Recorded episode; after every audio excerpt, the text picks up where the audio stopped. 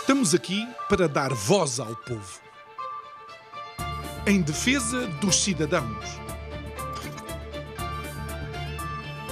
Pela dignidade humana. Todos temos deveres, mas também todos temos direitos. Será que existe justiça? Isto é o povo a falar. Uma das lendas que importa também contar aqui da cidade do Porto tem a ver com o lado lá do rio, com algo que acontecia supostamente ali para os lados de Gaia, onde em tempos existia um mosteiro de frades franciscanos que, naquela época, como era habitual, todas as manhãs abriam a porta para uma jovem leiteira ir lá entregar o leite matinal. Acontece que o porteiro do mosteiro acabou por se apaixonar. Um dia ganhou coragem e revelou o seu amor a essa jovem. Ela, já tendo namorado, acabou por mencionar esse arrojo do porteiro do mosteiro. E o namorado então acabou por construir uma pequena artimanha combinou com ela dizer a esse jovem porteiro que podiam então encontrar-se, que ia estar um barco no estuário do Douro que os levaria para um determinado sítio. Bom, no dia a seguir, o jovem perfeitamente entusiasmado, o jovem porteiro, lá vai ele, entra no barco e começa, entretanto, a remar, esperando encontrar a dita jovem que levava o leite todos os dias de manhã. Acontece que eles estavam na margem do Douro. Chegou o nevoeiro, olhe, e navegando um pouco ao sabor do vento, este jovem porteiro acabou por ficar numa pequena ilha que desde então é conhecida como a Ilha do Frade. Mas a questão é que provavelmente até nem existiu. Provavelmente essa ilha é de facto uma lenda.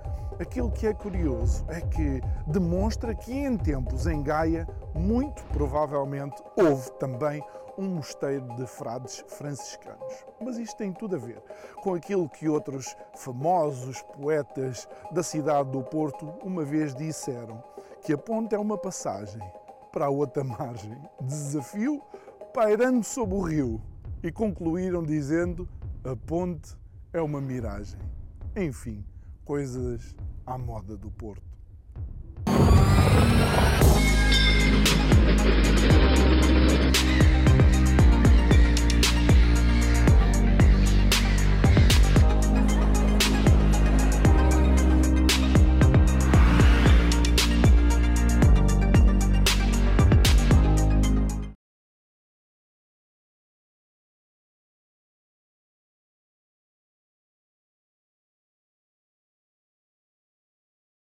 Destes diretos a partir da cidade invicta. Temos a amabilidade e a colaboração da Associação Nacional de Jovens Empresários, conhecida como ANGE, que nos emprestou este pedaço da sua casa para ser a nossa casa. Relembro também que esta emissão é em simultâneo Curiacos TV, Rádio Vida 97.1.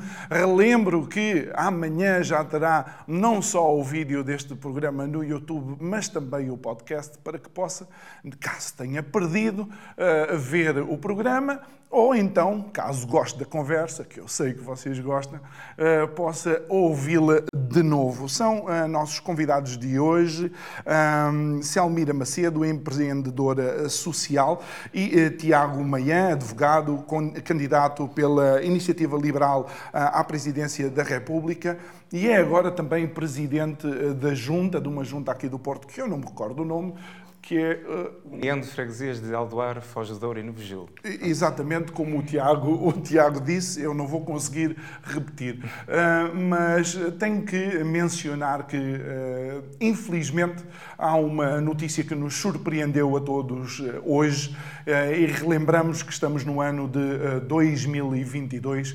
É importante relembrar também que, de alguma forma, estão envolvidas vidas humanas e vidas humanas num conflito são sempre vidas que se perdem em ambos os lados, mas não estávamos de todo à espera que a seguir uh, uma pandemia que assolou todo o planeta tivéssemos um conflito armado tão bem perto de nós e não há como não mencionar isto. Por isso, uh, Selmira, antes de mais, obrigado por estar aqui. eu peço desculpa por iniciarmos com este tema que é de facto desafiante para a época em que, em que vivemos, mas gostava de ouvir um pouco a opinião que tem sobre esta situação uh, da Ucrânia. Muito bem, muito boa noite. Boa noite, Tiago. Um, hoje uh, é um dia em que estamos de luto. Estamos todos de luto. Portanto, isto está a acontecer alguns na Europa, estão a perder-se vidas e numa guerra ninguém ganha. Ninguém ganha. Portanto, um, o que me preocupa é o que está para vir ainda. Uh, se calhar uh, já havia indicadores de que pudesse alguma coisa muito má acontecer e continua a haver indicadores de que se calhar algo muito pior pode acontecer. Eu chamaria a atenção para estarmos mais atentos ainda, mesmo para quem está em silêncio neste momento. Muito bem. Uh, Tiago. Pois, de facto nós, numa, numa, numa análise macro, podemos estar a pensar eh, que estamos a passar sucessivos momentos históricos. Não é? Passamos uma, mais uma pandemia do século, não é? Uhum. algo que julgaríamos nunca ter nas nossas vidas. Estamos a passar agora um momento que, daqui a vários anos, daqui a várias décadas, será estudado um momento histórico de facto. Mas o que mais me preocupa neste momento é que estamos a vivê-lo neste momento. É? E eh, estamos nós aqui, ainda seguros, ainda com a nossa liberdade mas estão, estão outros cidadãos, outros seres humanos a viver uma realidade absolutamente dramática. Eh, é, é isso que me preocupa neste momento. Algo, algo que é um jogo, de, é naturalmente um jogo de poder entre, entre potências, eh, algo que resulta de atos de desespero, atos de, atos de, de, de tomada de força. Uh, uh, atos de, de controlo, mas que, acima de tudo, afeta depois uh, pessoas, afeta a vida das pessoas. E o que eu diria, estando então no, num programa que é Isto o Povo a Falar, é que nós, enquanto povo, temos, temos, temos que falar acerca disto. Claro. Nós e cada um de nós não podemos calar-nos perante o que está a suceder agora na Ucrânia. E, portanto, nós e cada um de nós podemos ter um papel uh, denunciando, participando em manifestações, uh, escrevendo para artigos, podemos fazer, falando com os nossos círculos e denunciar o que está a passar e defender, no fundo, uh, uh, quem mais vai sofrer neste momento, que é uh, milhares e milhares, dezenas de milhares, centenas de milhares de pessoas que se sentiram afetadas e, como a Selmira muito bem disse, o pior ainda estará para vir e, portanto, temos de estar preparados para ser ainda mais vocais na defesa na defesa da paz. Ou seja, de alguma forma, a, última coisa que nós esperaríamos num pós-pandemia, ou naquilo que aparentemente seria um retorno à normalidade ou à nova normalidade, o que quer que seja, e somos deparados com esta, eh, com esta situação. E, e mais uma vez, hum, era importante mencionar isto, e eu quero recordar que, eh, tal como disse a Selmira e, e também uh, o Tiago, são as vidas humanas que estão aqui em causa e vidas, mais uma vez, de ambos os lados, porque a guerra, numa guerra nunca existem vencedores. Vamos então abordar os temas que nos trazem também uh, aqui hoje, um, e penso que de alguma forma até pode ser uma ponte para uh, o primeiro tema, ou a primeira questão, que tem muito a ver com uh, o ensino. Um, muitas vezes a escola acaba por, um, por ser tida como, ou a escola é tida por muitos como a alavanca de sucesso. Mas a, a escola vive de metodologias. E às vezes, quando eu me lembro do meu tempo de escola e ouço, por exemplo, o toque, o toque para ir para a aula, faz lembrar o toque das fábricas para os turnos irem trabalhar. Será que a escola eh, está ainda tão na época da industrialização e estamos nós no dia a dia na época do digital, por exemplo? Eu até lhe posso responder de, de uma forma mais, mais profunda ou mais superficial, ainda não sei muito bem. Uh, vamos imaginar os automóveis. Mudaram desde essa altura? Vamos imaginar os telemóveis se calhar nem existiam, uhum. entretanto existem e todos os dias estão a mudar. A mudar. O toque continua o mesmo. As carteiras continuam as mesmas. Muitas vezes os programas continuam os mesmos. Os currículos continuam os mesmos. A forma de ensino continua a mesma. A sociedade evoluiu. As crianças evoluíram. A investigação sobre a educação evoluiu. Os últimos 20 anos, 30 anos, a neurociência tem-se debruçado sobre as práticas e metodologias de ensino e vem trazer para a agenda pública, para a comunidade educativa, novas abordagens consideradas pela neurociência, pela investigação científica, como muito eficazes na aprendizagem e que em muitas situações, se calhar, não os pomos em prática. O que é que isto acontece? Isto sim deixa milhares e milhares de crianças para trás, milhões em todo o mundo. Estão estimadas que 200 milhões de crianças em todo o mundo passem pela escola ou tenham passado pela escola e não tenham aprendido a ler ou a escrever. Em Portugal, essa realidade também existe. Ainda existe. E, e Tiago, eh, sendo, sendo de facto eh, eh, o teu posicionamento político, de alguma forma, um posicionamento que, que olha para o mercado como catalisador, a inovação e a criatividade, tu olhas para o sistema de ensino e para a escola e para os seus métodos e, e, também vês esta decalagem para o que é a tecnologia e a digitalização e a realidade dos jovens e até das crianças eh, e o atraso da escola? Uh, sem dúvida. Uh, eu acrescentaria a, imagem que apresentaste da, da, da indústria né? e, de, no fundo, isto parecer quase o toque para o turno, em que vão depois para uma cadeia de produção de, de suposto conhecimento, mas a ideia é muito forte e até, até bastante, é bastante interessante e comparável, mas até eh, eu escalo isso a, uma, a um nível ainda maior, porque na verdade eh, nem sequer são diferentes fábricas. É tudo a mesma fábrica a, a produzir o mesmo produto, sob a exata mesma cadeia de produção. E, é isto que a esmagadora maioria das crianças enfrenta num contexto português, é? em que temos um sistema de educação Uh, além, além de dependente da escola uh, estatal, que não é escola pública, uma escola pode ser pública, ou seja, uma escola acessível uh, à generalidade da população, mas não tem de ser necessariamente estatal.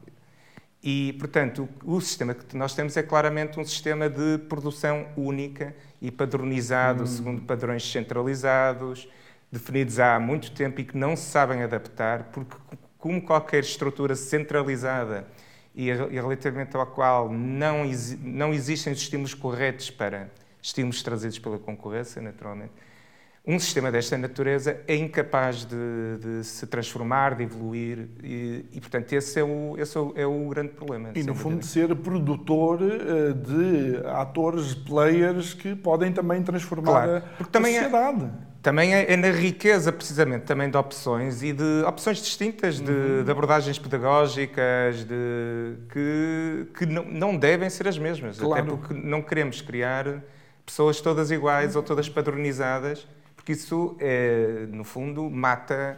É, é, um veículo para matar criatividade, é um veículo para matar resiliência, inovação, é um, para matar inovação.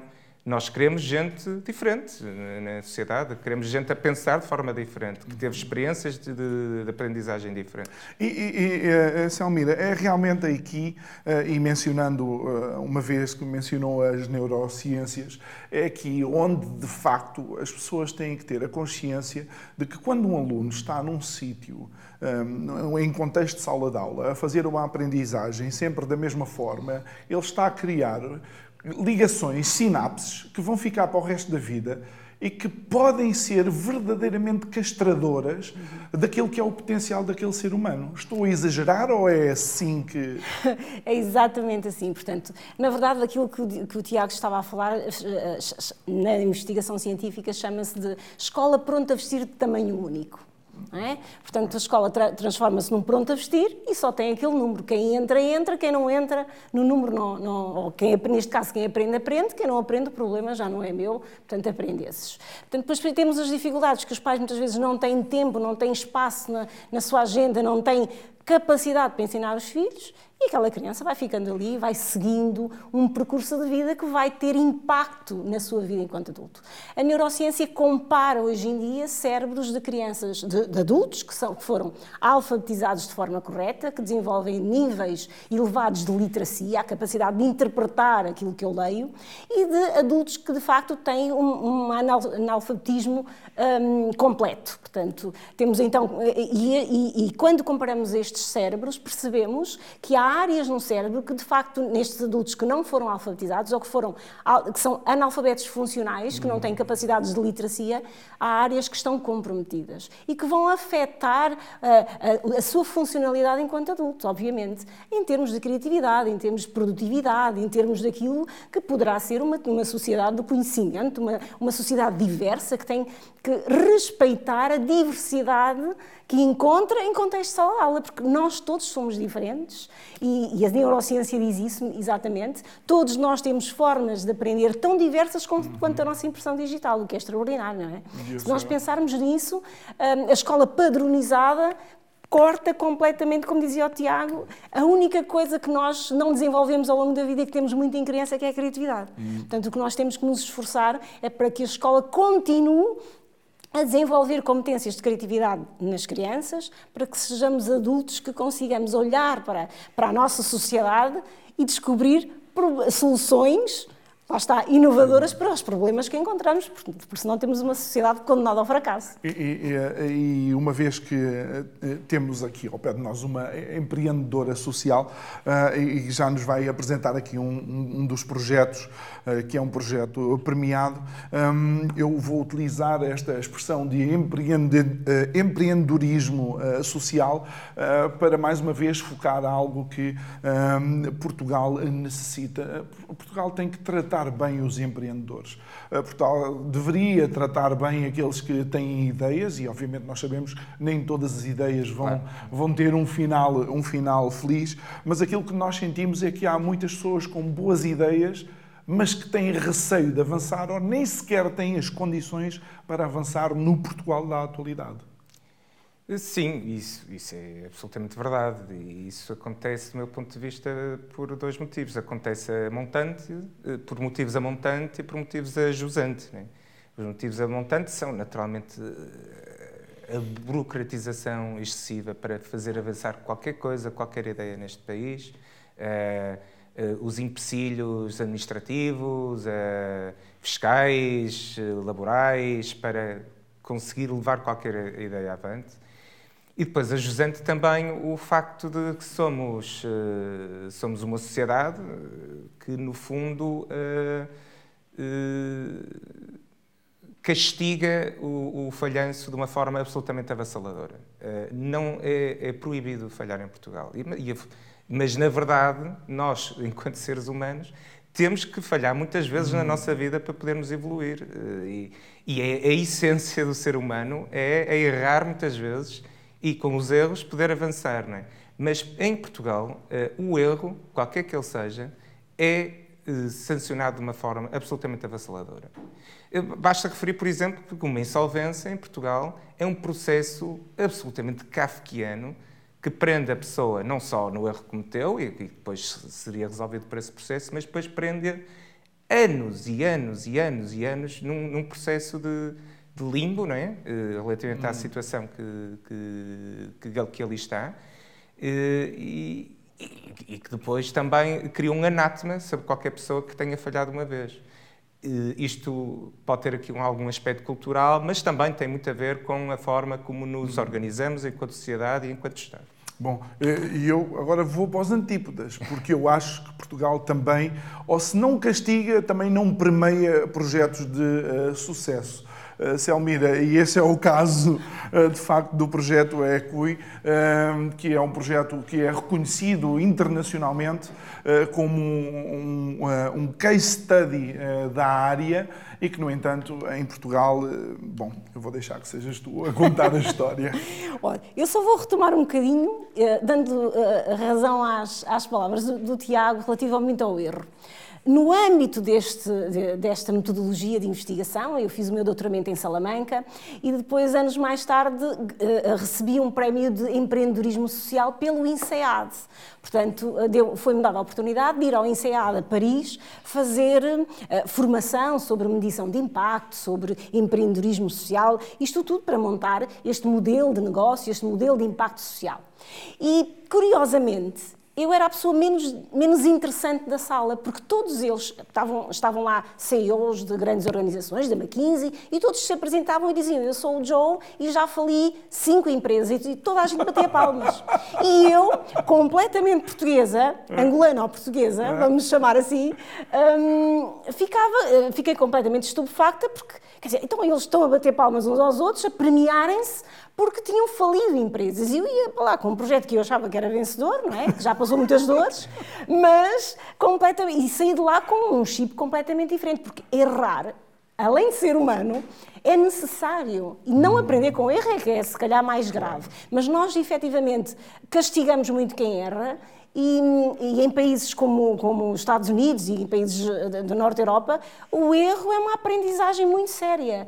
E eu, eh, para chegar até aqui com este projeto, que acaba de ser premiado a nível internacionalmente com, com, com uma organização que é a Choca, eh, aprendi e errei muitas vezes, e erramos enquanto equipa, enquanto organização, erramos muitas vezes, mas chegamos precisamente a um patamar interessante daquilo que é o ponto de vista da aprendizagem das crianças. É? E, e, relativamente depois ao replicar do projeto, eh, eu creio que é também aqui em Portugal que, inclusive, eh, equipas vencedoras, em vez de serem multiplicadas, às vezes são castradas ou acabam por ficar fechadas dentro de, eh, de uma cúpula qualquer, o que faz com que muitos não beneficiem, por exemplo, do, do projeto que, que vocês implementaram. Exatamente, é assim. Portugal tem, curiosamente, tem um ecossistema de inovação social muito rico interessantemente rico. Nós somos uma referência na Europa. E há muitos projetos, não só este, não só o projeto Equi, há, há projetos em Portugal extraordinários nas mais diferentes áreas.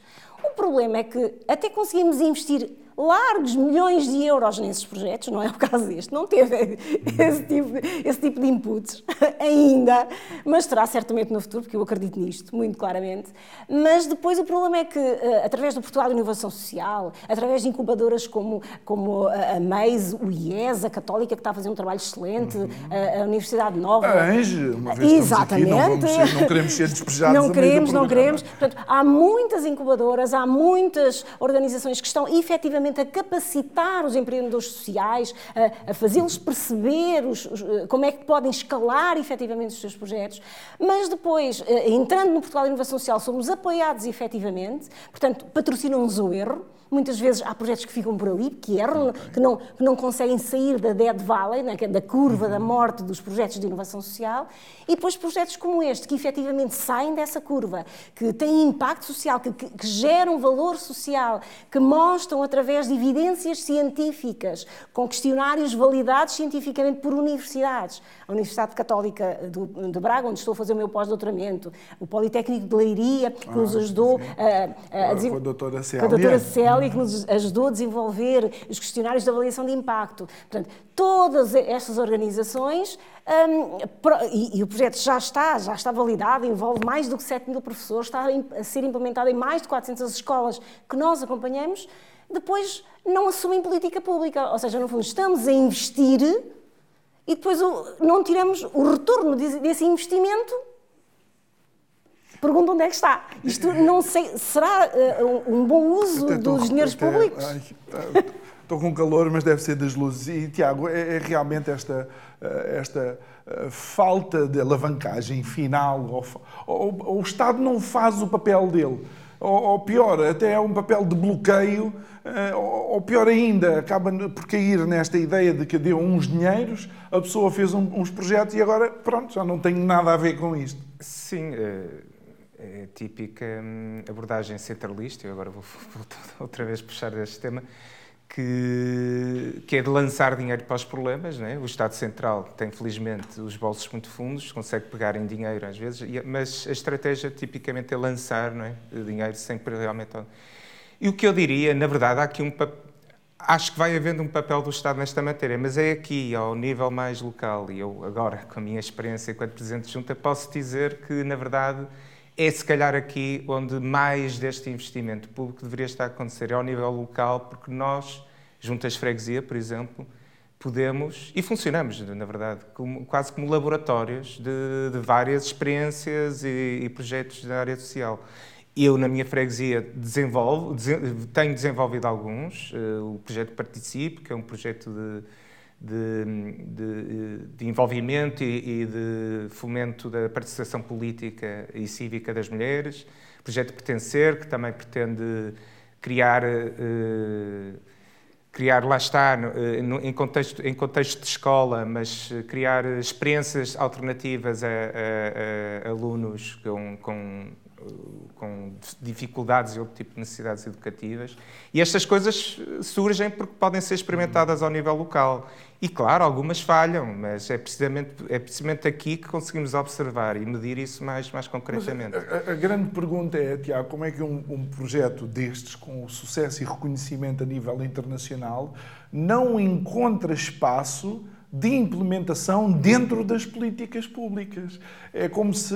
Eu não sei explicar. É melhor não fazer comparações e deixar contigo essa, Sim. a resposta. Não, o que eu diria é: nós estamos a falar, de, e se, se entendi bem, estamos a falar de um projeto que acaba por ser desenvolvido também dentro da escola, não é?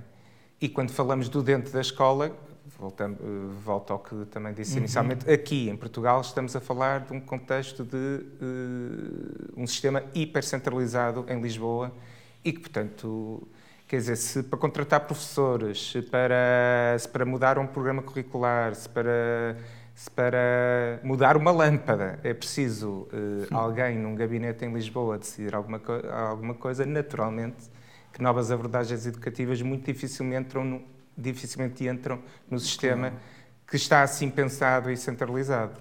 E eu diria que há as há margem de melhoria para isto, nomeadamente concebendo um sistema educativo muito mais centralizado e com o nível de autonomia... Muito mais descentralizado. Descentralizado okay. e com o nível de autonomia uh, que, deve ser dado ao nível escola mesmo. Autonomia, lá está, de definição das estratégias educativas, deu agora aqui umas coisitas deu umas coisitas a conta-gotas. Mas não, não deu o essencial, que é esse, precisamente o aspecto da autonomia eh, pedagógica e, e, autonomia de contratação. E há quem diga que não deu o dinheiro também. E também não, não isso também não. Essa é que é a questão. E, e Selmira, uh, voltando a esta, a esta questão de, de, da escola e, no fundo, da geração mais uh, qualificada, uh, quando nós vemos uma, uma geração de pessoas que se dedica e preocupa e trabalha neste tipo de projetos uh, inovadores para uh, a inclusão uh, e não só, não é? Até para mudar as metodologias, não só na escola, como também nas empresas, que muitas delas necessitam de apostar mais na formação dos seus trabalhadores. isto leva-nos a, questionar se não será também necessário esta geração começar a ter uma perspectiva de futuro diferente, ou seja, mais preventiva do que reativa, porque parece que Portugal é muito reativo e não tão preventivo. Eu, eu, costumo dizer que eh, isto está, está, está gasto, não é? Que, que muitas vezes perdemos nos paliativos sociais. Um, e, e, perdemos nos paliativos, nos remendinhos educativos. Um, esta metodologia, eu não expliquei, acabei por não explicar, isto é uma metodologia de alfabetização. Nós, quando. Eu peço desculpa pelo meu dedo, mas foi um acidente doméstico. Ah, Nós fica, fica bem, fica, fica bem. bem, para a televisão. Nós, quando aprendemos na escola, aprendemos isto. Aprendemos a grafia, todos nós aprendemos e aprendemos bem, estamos aqui, somos pessoas minimamente uh, literadas, não é? Mas, de qualquer maneira, houve muita gente que ficou para trás. E quando nós dizemos, quando nós fomos analisar os dados do PISA e chegamos à conclusão que em 2020 que 20% dos nossos alunos com 15 anos têm uma literacia muito baixa, isto deve preocupar-nos. E ninguém fica com uma literacia baixa aos 15 anos. Portanto, uma literacia baixa significa que eu não desenvolvi as competências leitoras quando devia ter desenvolvido, que é até aos meus 6 anos, aos meus 8 anos. E então, o que é que a EQI faz? Atua precisamente nessa área. A EQI faz precisamente o que eh, eh, vai eh, com base na neurociência. Okay.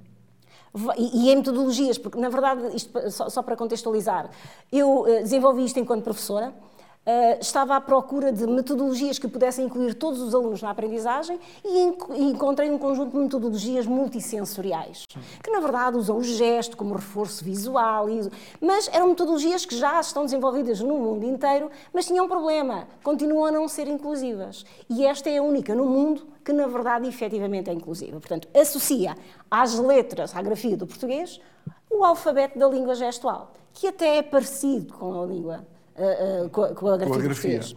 Acrescenta também, e isto é que não é deixar ninguém para trás, porque isto parece que está tudo gasto, mas na verdade a cidadania e a inclusão não se escrevem em projetos educativos bonitos, fazem-se todos os dias. E quisemos incluir, incluir o braille visual e em relevo para incluir a comunidade cega.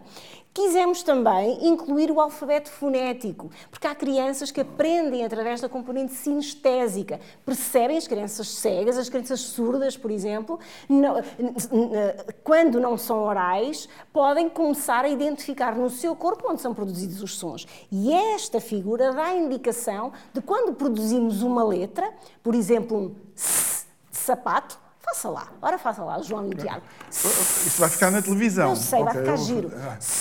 O que é que acontece à sua garganta? Nada. Agora vamos Nada. produzir o Z de zebra. Okay. O que é que ah, aconteceu? Um vibrato. Vibra. E quando damos estas pistas às crianças, ao mesmo tempo, quando damos estas pistas ao mesmo tempo, pistas visuais, auditivas, sinestésicas, estamos a ativar diferentes áreas no cérebro, fazendo com que a aprendizagem nesse momento seja mais efetiva e efetivamente mais inclusiva. Portanto, isto é uma inovação que não acrescenta trabalho aos professores, que não substitui as metodologias tradicionais de ensino, mas que sim as torna verdadeiramente inclusivas. É tão simples que parece que é estranho que só eu tenha pensado nisto pois. em 2003. E, ainda, e o mais complicado. E o mais eu, depois estranho... de ouvir isto, estou quase a encomendar três caixas, mas. Vou ter que falar relativamente às nossas escolas aqui. Exatamente, não, mas deixe-me acrescentar-lhe. Isto foi desenvolvido em 2003 por mim e pelos meus alunos. Eu acho que eles foram os meus, os meus professores e, e quem inventou isto foram as crianças, na verdade. Um, mas em 2015 fomos para as escolas. Em 2018, mas com o desígnio, porque isto tudo chama-se desenho universal para a aprendizagem. O desenho universal é um conceito que vem da arquitetura. Na verdade, quando vemos elevadores, quando vemos portas que abrem... E que já está nos livros há muito tempo. Desenho isso, universal. Isso já está no exatamente. léxico. Exatamente. Sim. O desenho universal para a aprendizagem é exatamente isto. É, é permitir que como um elevador, no elevador não entram todas as pessoas. O elevador é só para pessoas que andam em cadeiras de rodas? Não. O elevador é para quem? Para os preguiçosos que não gostam de andar. de andar. E a aprendizagem, desde cedo, tem que ser um elevador. Um elevador onde todos entram. E mais, temos que ir mais atrás ainda, capacitar os pais, capacitar os professores, capacitar todos para que a aprendizagem seja efetiva para todos. Não é fazer um trabalho para um e um trabalhinho para o outro. Pegar naquelas crianças e colocá-las fora da sala de aula. Isto não é inclusão, nem aqui nem em lado nenhum. Em 94, nós, todos os países ditos civilizados assinaram uma declaração, a Declaração de Salamanca, a dizer que as crianças deviam aprender no meio o menos restritivo possível, incluídos todos na mesma sala, com os mesmos materiais. Nós nunca conseguimos operacionalizar isto. Está aqui a operacionalização. E, e, esta, e essa é a grande, a grande questão, mais uma vez, é que parece que em Portugal estamos à espera que do Estado venha a resposta para tudo. E acho que já devíamos ter aprendido que do Estado, eh, bom, não vêm tantas respostas eh, assim. E mais uma vez, é a sociedade civil, são eh, pessoas que, dentro daquilo que, é, que são as suas paixões, que vão criando estas alternativas. Deveria ser também assim no tecido empresarial. Claro, evidentemente. O Estado, dizer, o Estado é, é, aquela ficção que nós criamos para estruturar aqui a forma de nos ver, mas quem existe somos nós, não é? E somos nós que conseguimos ser criativos e empreendedores e resilientes e, e esforçados e trabalhadores. E, uh, e, naturalmente tem que partir de nós, eh, tem que partir de nós estes, estes atos criativos, a capacidade de, de empreender, de, de construir, de, de, prosperar também, não é? Um, assim sendo, uh, papel, há um papel, há um papel que nós, enquanto comunidade, decidimos atribuir ao Estado nesta matéria, mas é um papel de facilitador e de potenciador de, de, este, de toda esta rede de de relações que se estabelecem e dos, e dos produtos que dela surgem aconteçam sem, sem, grandes, sem grandes empecilhos e, uh, e potenciar da melhor forma possível. Uh, infelizmente, o Estado, a dado momento, uh, e agora falando do Estado, que também são pessoas, não é? o aparelho que se montou à volta do Estado perdeu, perde muitas vezes este, este seu sentido. Não é? e, e senta-se muito mais nos seus próprios processos, nas suas próprias burocracias, no que é a sua própria uhum. estrutura, desconsiderando e achando que, no fundo, uh, pode funcionar forma, fora e, do que é isto, do que, no, no fundo, é a relação entre todos nós. Isto chama-se mercado, é, é ah, mercado é relacionamento. Sim, e, e algo que é, que é interessante, e, e, tenho, tenho ouvido uh, pessoas da, da, tua área política mencionar, é que o mercado não funciona por decreto. Claro. Não é, não é porque se decreta que o mercado funciona. Mas o desafio é, uh, ok, funciona a criatividade e funciona a capacidade de empreendedorismo das pessoas, mas agora tenho que eu capitalizar, uh, não é, nesta, nesta capacidade que os outros têm e agora vou ser um bocado de dar respostas que seriam a minha responsabilidade e que não as dou. Claro. Sim, e mercado, eh, às vezes pode, pode soar isto tudo muito mercantilista, né? mas mercado é, é, O mercado das ideias também é esta disputa entre ideias e, e, ver, e ver qual é a melhor ideia, por exemplo, para desenvolver eh, uma, uma, uma abordagem educativa para, para uma determinada escola. Qual, o que é que está a resultar melhor? Eh, se uma, não, se uma não parece estar a produzir resultados, vai-se tentar outra a seguir. Isto é mercado, é o mercado das ideias. Uhum. Portanto, isto não é só produtos ou dinheiro a trocar, é mesmo o estabelecimento de relações e, e, no, e em que, no fundo, nós, enquanto indivíduos, estamos a procurar obter o melhor resultado para cada um de nós, mas isto funcionando desta claro. forma é que conseguimos trazer tudo in, para cima. Inclusive num, num, projeto que já envolve ou inclui, não quero parecer, ah, estou a dizer esta palavra por clichê, inclui na aprendizagem tantos vetores e tantos setores que acabam por ser importantes. Sim. E isto, isto, e desculpa Tiago interromper, isto pode ser importante ou pode ser essencial para a sociedade do futuro, porque hum, a mim parece-me que esta pandemia vai trazer uma sociedade substancialmente diferente. Sim, uh, os próprios acontecimentos de hoje estão-nos a dar aqui sinais de que estamos a chegar a um mundo que provavelmente não era o mundo que conhecemos há uns tempos. Não é? Uh, isto é falando do, do, do, mundo macro, mas também no, no, micro, no que é cada um de nós, isto altera muita coisa. Pois, por exemplo, uh, grande parte de nós, e em particular então falando das crianças, muito mais no online, e até que ponto isto foi positivo para o desenvolvimento, para o próprio desenvolvimento uhum. neurológico que, que, que a Celine estava, estava a mencionar e até que ponto isto é positivo, se calhar não é, não é? E, mas estamos claramente numa sociedade em que houve um shifting, uma orientação muito para o digital. Mas termos crianças eh, horas e horas perante um ecrã eh, e não ter este tipo de estímulos eh, ao, lado ou, complementares, não é necessariamente positivo. Ou eu diria, não é, não é positivo. Isto, ou afirmaria mesmo, não deixa a questão, afirmo. Eh, até, até é extremamente interessante, porque eu vou aproveitar isto para criar aqui a ponte para aquilo que eh, a pandemia traz como grande desafio, que é a saúde mental de crianças, jovens e adultos, sendo que os nossos vizinhos espanhóis estão infelizmente a bater taxas de suicídio adolescente.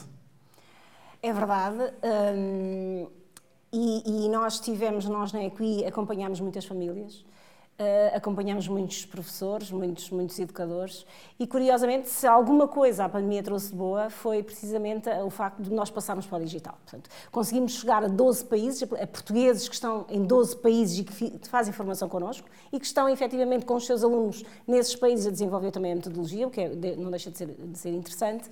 E aquilo que nos faziam chegar. Uh, as dores desses professores e desses pais era que, uh, uh, por exemplo, crianças em jardim de infância estavam a receber 80 fichas por semana para fazer. Vamos lá entendermos.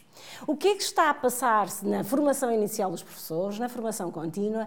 Onde é que nós percebemos que as crianças, em contexto de jardim de infância, que vão até dos 3 aos 5 anos, desenvolvem as suas competências de forma transversal, fazendo fichas, escrevendo, desenhando e pintando. Portanto, eu, enquanto ser humano, tenho que desenvolver um conjunto de competências transversais. Tenho que desenvolver a minha motricidade fina, a minha coordenação olho-mão, as minhas competências auditivas, visuais, etc.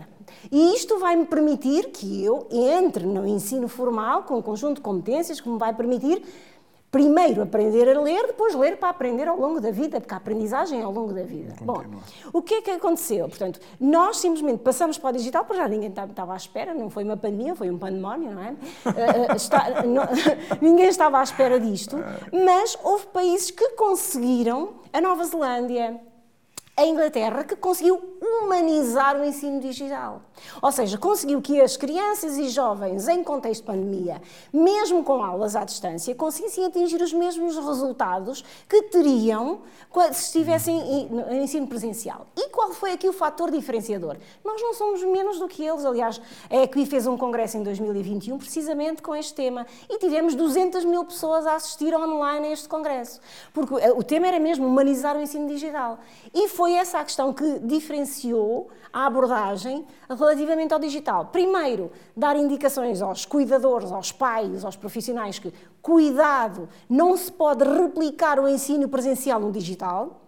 Depois é preciso humanizá-lo, é preciso um professor tutor pegar no telefone e dizer: Oh, Francisco, oh, João, oh, António, não me parecias muito atento, precisas de alguma coisa? Ou enviar e-mails motivadores, precisas de ajuda. Não, positivo. Não, exatamente, não é estar ali a depositar informação como se tratasse de um ensino presencial e que, na verdade, nem os professores tinham capacidade, tinham uh, competências a nível digitais, nem os pais conseguiram.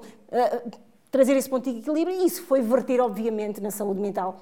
Não é só das crianças e jovens, dos pais, dos profissionais. Eu acho que toda a gente, como se diz agora na gíria, fritou a pipoca. Desculpem usar esta expressão. Portanto, isso acontece. Só que falava-me daquela questão preventiva ou reabilitativa. Na verdade, nós temos esse problema em Portugal. E se calhar no mundo, um bocadinho, ou pelo menos na Europa e em alguns países, que às vezes, e relativamente à saúde mental, em muitas situações, nós temos que começar a identificar onde é que está, onde é que há sinais de que possa haver um problema, antes que seja tarde demais. E quando for tarde demais, não há nada a fazer. E os suicídios são uma prova disso. E, e, e estas situações que acontecem, que aconteceu com aquele jovem, são dramáticas. Os casos depressões, de depressão, ansiedade. Perfeito, completamente. E isso é. As competências socioemocionais vão impactar hum. na aprendizagem. Não, não pensemos nós só que são os aspectos cognitivos que impactam positivamente na aprendizagem, porque os aspectos socioemocionais também. E eu penso, e não quero exagerar, mas uh, temos que começar a encarar a pandemia como um criador de stress pós-traumático. É como se tivéssemos estado todos em guerra aquilo que alguns veteranos do Vietnã ou da guerra colonial passaram, uh, provavelmente teremos alguns deste tipo de, de surtos. E agora leva-me para aquele que tem, tem sido, obviamente havia muito mais para, para falar sobre isto, mas que tem sido também um tema uh, que eu faço questão de mencionar aqui, não estivesse eu no Porto, de facto. Uh, Tiago, regionalização, descentralização, que regionalização? Nenhuma o, do meu ponto de vista, eu já, eu já tive a oportunidade de afirmar mais, mais que uma vez que eu, que eu sou um regionalista, mas não sou, uh, uh, não, não sou claramente defensor do, de todas as versões de regionalismo, uh, de regionalização que, que vimos neste país propostas. acima de tudo, o que eu entendo que o que é regionalização é que é um aspecto e uma derivação do, do aspecto de descentralização.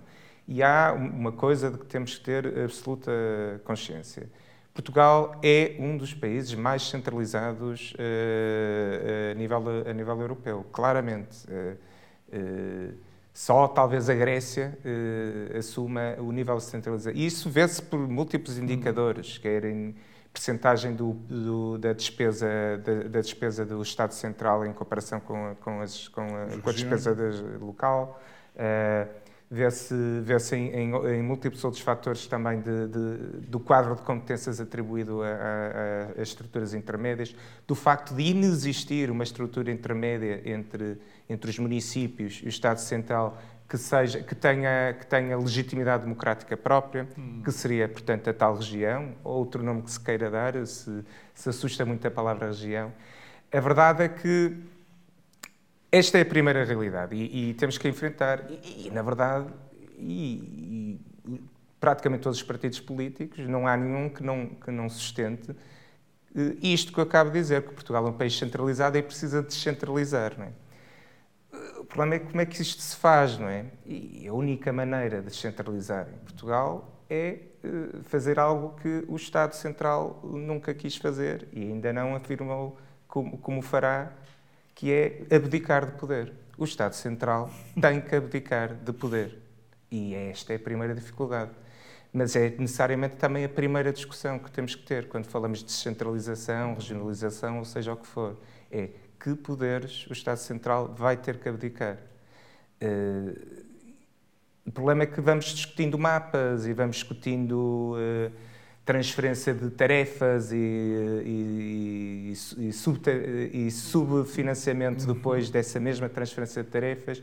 É sempre isto que estamos a discutir quando se fala de descentralização e não se discute uh, a questão essencial do, do, do, da abdicar de poder. Hum. E a partir daí está tudo inquinado, do meu ponto de vista. Eu creio que há uma solução para isso. Nós já temos eh, na prática as estruturas, mas multi-replicadas e gordas pois. e pesadas, mas elas já existem, chamam-se CCDR, chamam-se direções regionais, chamam-se CIMs, estas estruturas todas existem, todas têm recursos afetos, todas têm uh, representantes. Eu não quero, eu não quero ser violento, mas uh, não, não podem ser. Até o polvo tem um número limitado de tentáculos, não é? Sim, sim. Mas... demasiadas redundâncias acaba por tornar o Estado num peso também às costas de todos nós, famílias e empresas, através dos impostos. Uh, Selmira. é uma situação muito, muito, muito interessante porque uh, há aqui duas palavras que são, uh, permitem-se uh, conceptualmente desdobrar muito bem, que é descentralizar ou, ou, regionalizar, não é? Um, isto, e permitam-me que faça aqui a analogia com o ensino. Todos os professores sabem o que é que têm que ensinar. Um estudo de geografia sabe o que é que tem que ensinar. Tem um manual escolar, está lá tudo direitinho. Tem, sabe o que é que tem que fazer, qual é a matéria que tem que dar. O problema está como fazer. E é o como fazer que vai ditar o sucesso ou insucesso escolar dos alunos que têm.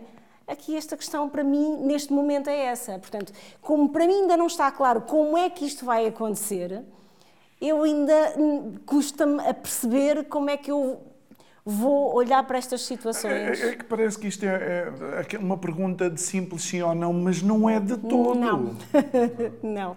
Tem muitas muito, muito, é um povo. é um povo. É outro povo. Eh, eh, Tiago, eh, por outro lado, eu continuo a ver, e estamos a entrar nos últimos três minutos, eu continuo a ouvir muitas pessoas a falar sobre a dimensão de Portugal e eu tenho repetido desde o primeiro dia que a Dinamarca é metade da, sim, de, de, Portugal é, e é, é um país que tem uma regionalização. Sim, sim, claramente. Não, isso não é um argumento nem a grande parte dos países europeus, eh, com a nossa dimensão até, ou até mais pequenos, estão objetivamente regionalizados, porque faz sentido uma estrutura intermédia com legitimidade democrática também, e portanto que possa ter Sim. a validação democrática. Embora as CCDRs não têm. São, Exatamente. São, exato. As CCDRs, no fundo, criaram ali uma ficção de, de, de democracia com, eh, com um suposto, uma suposta Assembleia Legislativa dos autarcas. Mas, na prática, o que aquilo foi e representou é, foi um acordo de direto de distribuição de cargos entre PS e PSD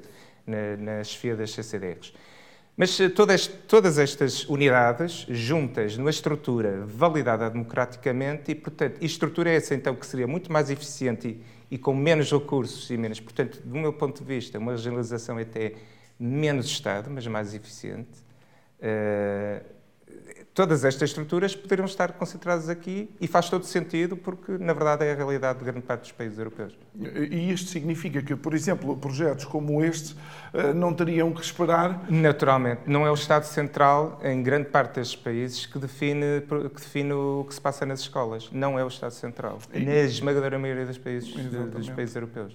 E, e, quando muito, uh, utiliza projetos pioneiros como este para uh, validar claro. o que de bom é feito nas E há outro aspecto interessante, João, que eu lhe digo, é que também cria concorrência entre opções. Entre uma, a Direção Regional do, do Norte da Educação, por exemplo, decidir enveredar por determinadas estratégias educativas e depois verificar os resultados comparando com outra direção regional. E isto também é interessante. Muito bem. Selmira, estamos no último minuto. Dou-lhe 20 segundos. Exatamente. Avaliação de impacto é medição e avaliação de impacto das nossas Nós práticas. em Portugal não medimos nada. Ai, não mas sei temos que- que medimos quando temos termómetros e O que febre. não pode ser medido não pode ser melhorado. Olha, já viu. Eu- eu- eu- sim, senhor, são três caixas disto. Olha, mas eu acho que nós temos uma regional- regionalização. Vocês é que não entenderam. Só temos é uma região, chama-se Lisboa. Bom, Tiago Maian, muito obrigado. Selmira Macedo, Obrigado. muito obrigado. obrigado. também a si que nos acompanhou em mais um Isto é o Povo a Falar, em direto a partir da cidade invicta, que é a cidade do Porto. Nós, com muita pena nossa, vamos chegar ao último dia, que é só amanhã, portanto não precisa de começar já a chorar hoje, mas amanhã vamos estar de volta. Desejo-lhe um resto de uma boa noite e muito obrigado por ter estado aqui connosco. Obrigado.